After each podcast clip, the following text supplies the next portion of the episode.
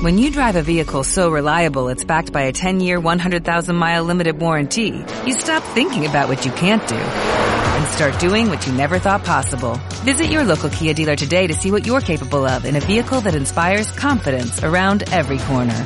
Kia, movement that inspires. Call 800-3334-KIA for details. Always drive safely. Limited inventory available. Warranties include 10-year 100,000-mile powertrain and 5-year 60,000-mile basic. Warranties are limited. See retailer for details.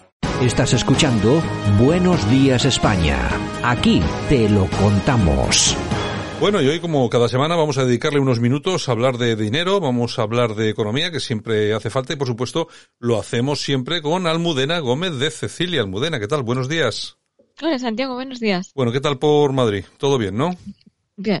Me, me, alegro, me alegro enormemente porque últimamente, bueno, ya sabes, hay que tener mucho cuidado que te sale un volcán ahora, ya has visto en La Palma cómo están los pobres. Un, un, saludo, un saludo para, para todos ellos. Bueno, si te parece, hoy vamos a hablar del salario mínimo interprofesional. El gobierno socialcomunista ha amenazado con una nueva subida de, de, de, ese, de ese salario mínimo.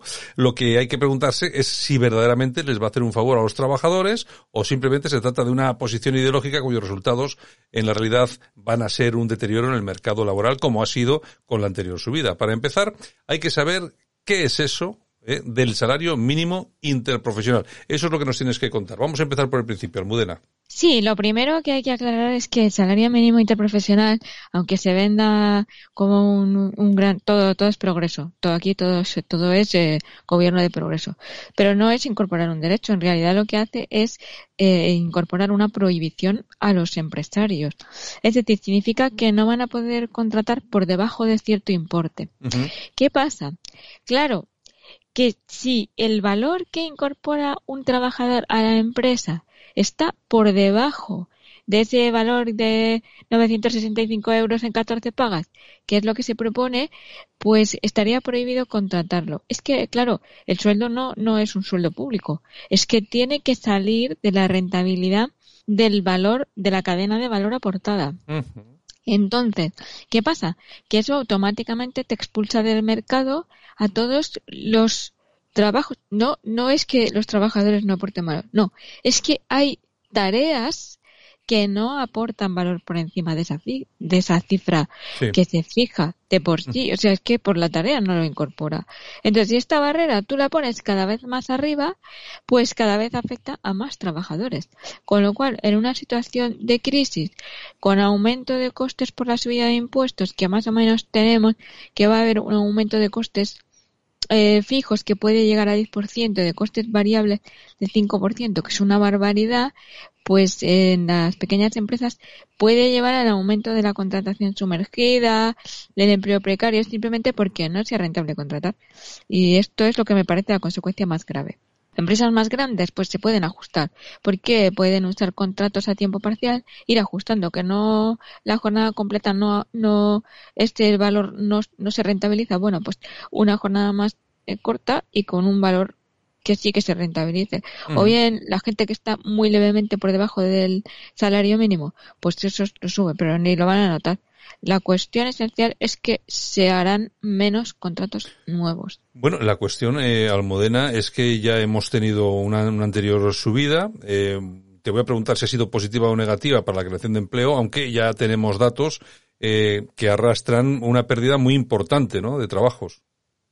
Sí, se pierden contratos. Eso es un análisis que ha hecho el Banco de España. Su informe hace un informe, bueno, hace varios, y uno de los que ha hecho es este. Y de los trabajadores ha cogido los que estaban por debajo del salario mínimo, los contratos que están pagando el salario mínimo o levemente por encima. Y entonces, eh, aquí lo que han visto es que los trabajadores que estaban muy cerca pues han aumentado su salario, pero claro, han aumentado su salario nada porque estaban en él. O sea, eso, claro. Uh -huh. eh, claro, tienes un trabajador que realmente sí está aportando ahí, está en esa franja, bueno, pues ya te da igual. Pero hay otro porcentaje que, claro, no, no llegan, no llegan a la cadena de valor. Es que, es que no es, es que en el mercado no es esfuerzo, es que en el mercado es valor, este es el problema. Tienen, tienen que entender. Entonces, ¿qué pasa? Pues que no, mmm, que estaban por debajo de esa rentabilidad, pues lo que han hecho es pasar a jornada de tiempo parcial. ¿A quién perjudica? A los trabajadores. ¿Qué pasa? Trabajan menos horas. Hombre, algunos tendrán parte de la economía sumergida, pero es que eso tampoco está bien. Es que no, no me parece. Que el resultado del gobierno de progreso, más economía sumergida, pues no sé.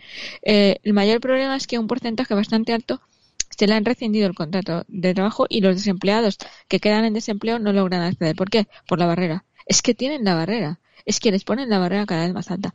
Entonces, eh, la pérdida neta, según el estudio del Banco de España, ha sido de 170.000 puestos de trabajo. Esto es una barbaridad. Que han hecho además crearlos de empleo público, que es otra barbaridad. Entonces, si ahora repites este proceso, pues tendrás lo mismo. Eh, lo único que pasa es que parece que no se van a atrever a subirlo mucho a la vista de que las circunstancias, pues eso, no, han acompañado. Mm, no es un dogma, a todo esto, no es un dogma económico que subir el salario mínimo profesional produzca paro. No. Lo que pasa es que en España, en las condiciones que tenemos ahora, ahora mismo, sí hay una relación de causalidad. ¿Por qué? Cuanto más caro es crear empleo, menos empleo se va a crear. ¿Por qué eso? Porque ha subido todo. Han subido los costes, han subido las trabas, han subido los impuestos, que, claro, entonces eh, si te queda una cadena de valor, pues, pues que no, no hay manera de que lleguen. Y por eso la última subida la COE no ha querido participar en la negociación. O sea, lo han dejado como una medida que quede claro, totalmente ideológica, que se toma sin ningún consenso, sin ningún consenso social, más que eh, bailar el agua a los sindicatos, de forma unilateral y dictatorial por este gobierno con tics chavistas, pues que como estamos viendo, ¿por qué no le importa nada ahora? Te diré una cosa, eh, esta señora Díaz el otro día fue a Valencia y ya le dijeron lo de fuera vende obreros de nuestros barrios. sí, sí, sí, sí, los del Frente Obrero precisamente. En fin, bueno, pues vamos, vamos a ver qué es lo que pasa con esa subida del SMI, vamos a ver si tiene las mismas consecuencias, me imagino que va a ser así, y bueno, y nosotros estaremos aquí para contarlo. Almudena, muchas gracias, buenos días. Gracias a ti, Santiago, buenos días. O'Reilly Auto Parts puede ayudarte a encontrar un taller mecánico cerca de ti. Para más información, llama a tu tienda O'Reilly Auto Parts o visita oreillyauto.com.